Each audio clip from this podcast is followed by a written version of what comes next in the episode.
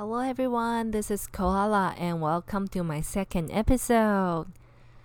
Before we started, I want to thank everyone who doesn't speak any Chinese and still supports my page and my program.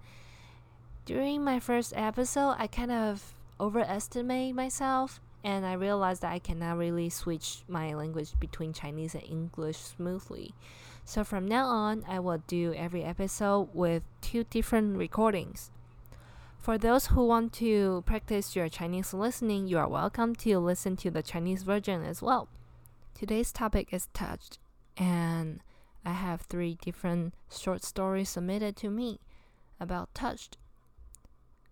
For me, I feel like touched is an unbalanced emotion, could be sadness, joy, or compassion. Uh, the first story that submitted to me is from Amber. She said, There are many things that I can share about touched because I am a really emotional person. For example, I've been watching this Korean drama called Hi Bye Mama. I cried almost every single episode.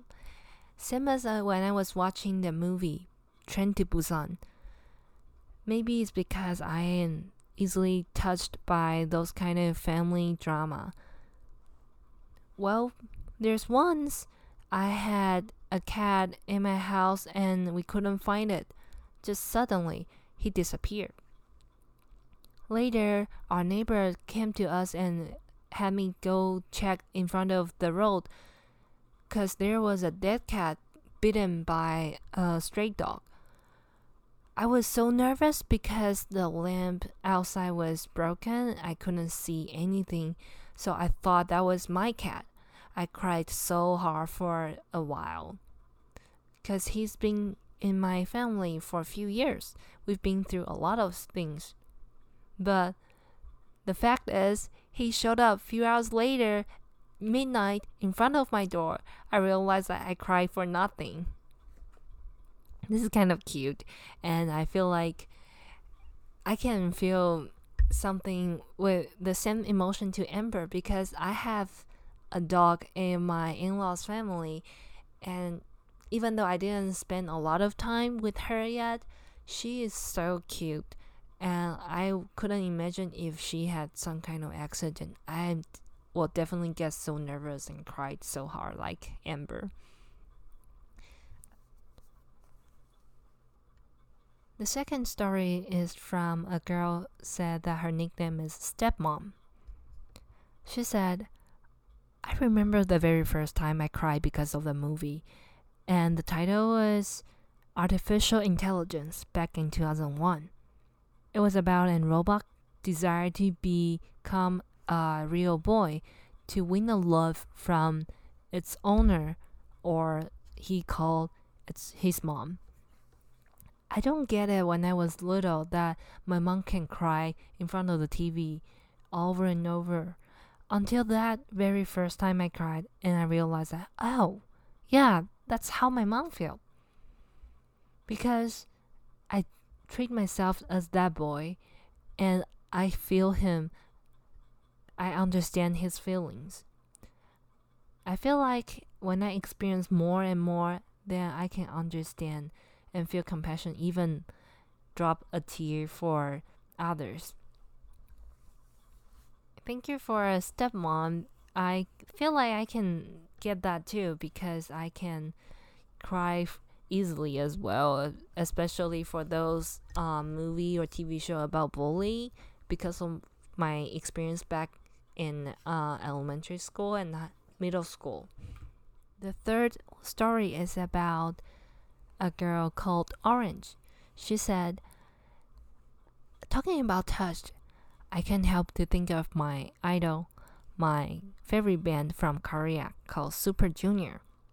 I would really like to watch clips from YouTube, and there are a few clips touched me a lot, like the clip for the first tour concert when they sing the song "Marry You." Or the other clip about the seventh tour concert when the leader of the group, Leeteuk, he read the letter to the fans and members. I couldn't help my tear whenever I watched those two clips. I feel touched and I feel hurt when I see them to be so emotion emotional because they've been through so much and as a fan I appreciate how hard how much hard work they put in their career ever since they debuted back in 2005 until now it's been 15 years. I can i only regret that i couldn't be there with them ever since they debuted.